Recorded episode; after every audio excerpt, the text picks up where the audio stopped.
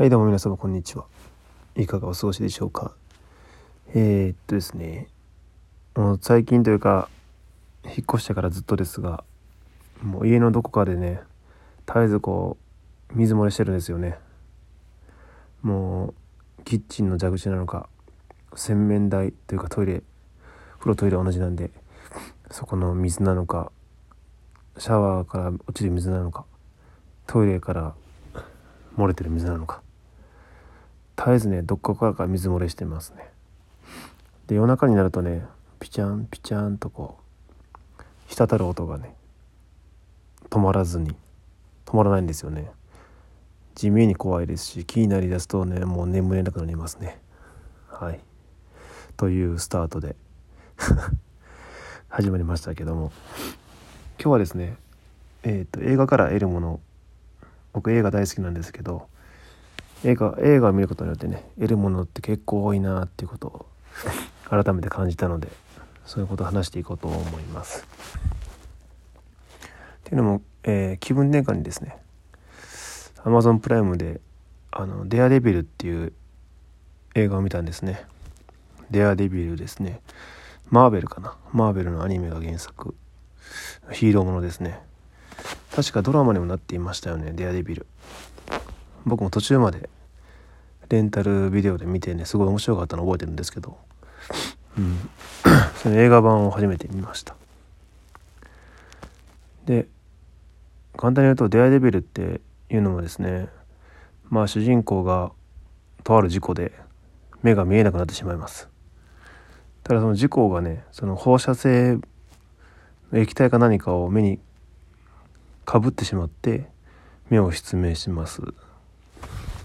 ただその代わりそのなんか、ね、放射性物質でか何かの化学物質の力で聴覚をはじめとする他のねあの感覚が異常に研ぎ澄まされてですねこうなぜか身体能力もめちゃくちゃ上がるというはいバランス感覚とかねものすごい身体能力を得るというね設定でございます。でえ、まあ、昼間は普通の弁護士をしていて夜になるとですねデアデビルという赤いねピチピチの革革ジャンみたいなものを着てですねマスクをかぶってですねお決まりですよね。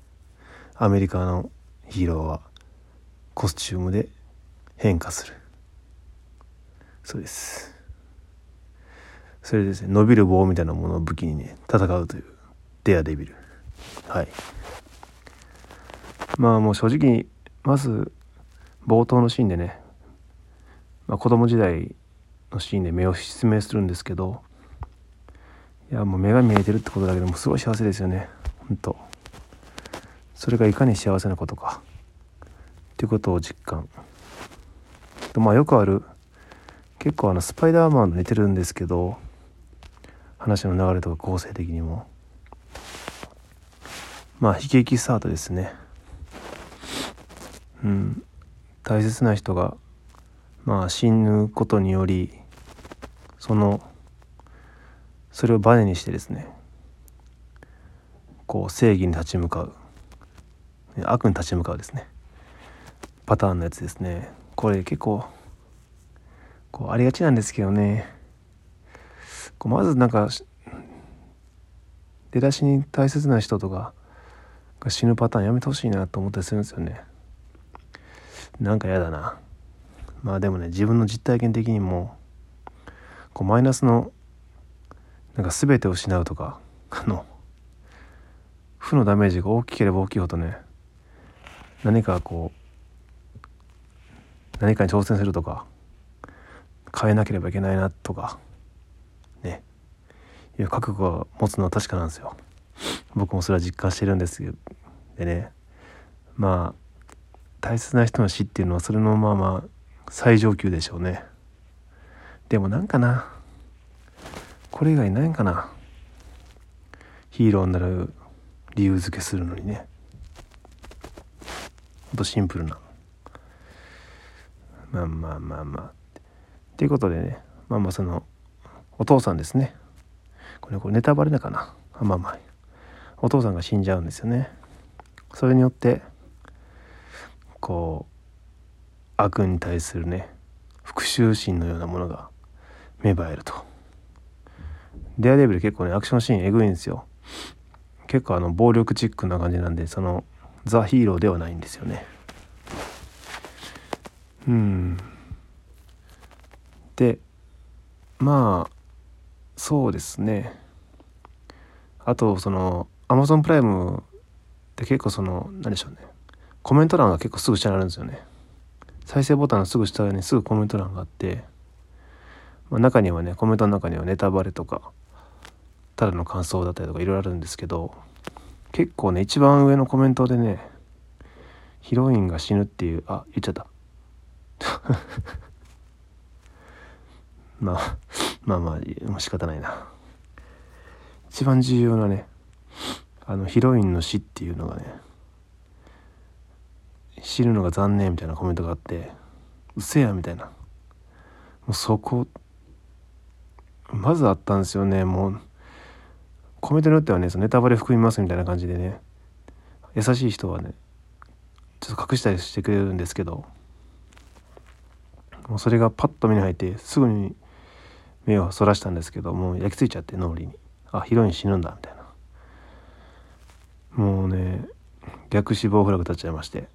はい。もうそっからねこうスタートさせるんですけどね映画自体を。もうどのパターンで死ぬのかどう死ぬのかばっかり考えちゃって。全然集中できないですよね逆に。いつ死ぬのかとか。もうダメですねこれは。うん。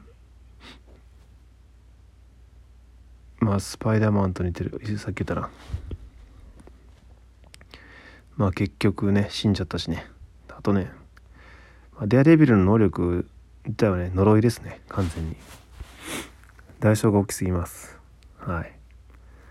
なんかバットマンと同じようにねこう自警団みたいな感じで一人でね大きい町を救おうとしてるんですけど。うーん、まあ、いくらかっこいいねスマートなねアクションでもね結局暴力なんで暴力で何も救えないですねはっきり言って。バッドエンディング一択だなと思います。まあ敵の方が多いですしね。敵って雑魚も含めて敵役みたいな。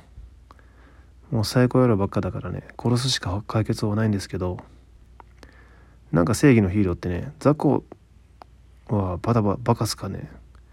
すぐ殺すけどなぜか大ボスを殺さない謎パターン多くないですか。何でしょうねあれ。ドラマとかでもあるんですけど結構。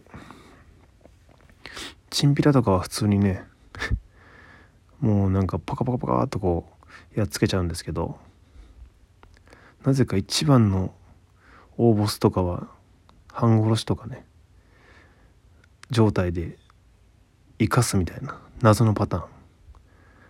でまあそれが続編に続く付箋なんですけどもうそれしたら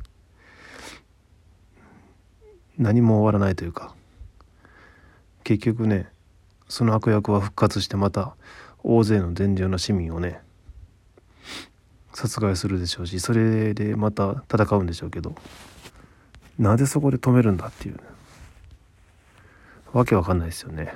うん。まあでもなんかそういう逆に最近思うんですけどそういうあらがあるから楽しいんでしょうね。映画っていうのは。あのストーリーのあらとかいやそれはないやろうとかいやいやいやとか。なうん。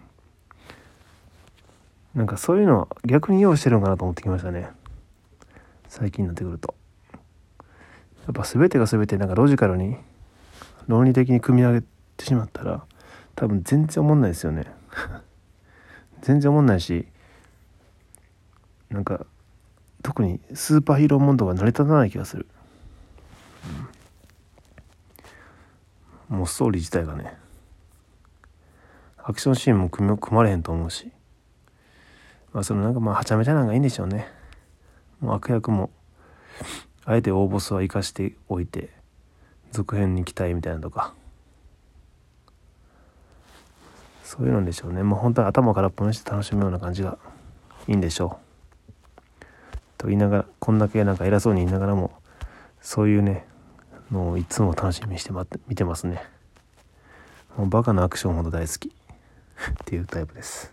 はい。さて今日はですねそんな感じですね。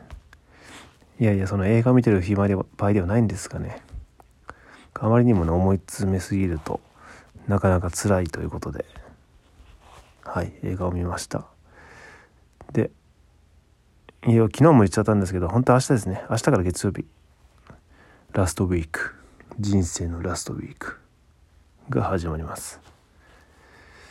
で3件面接があるんですけど正直初めに初め初めの1件火曜日で火曜日かな。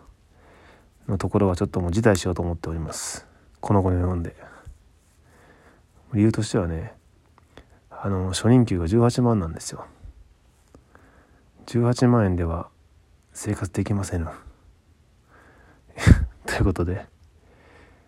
内定が決まったとしてもね毎月毎月まあ養育費とかもあるんでマイナス56万円足が出るのでその分バイトしようと思うと休みもなくですね働き詰めになってしまうというもう訳が分かんないということでちょっとそこはねあまりにも現実味がない。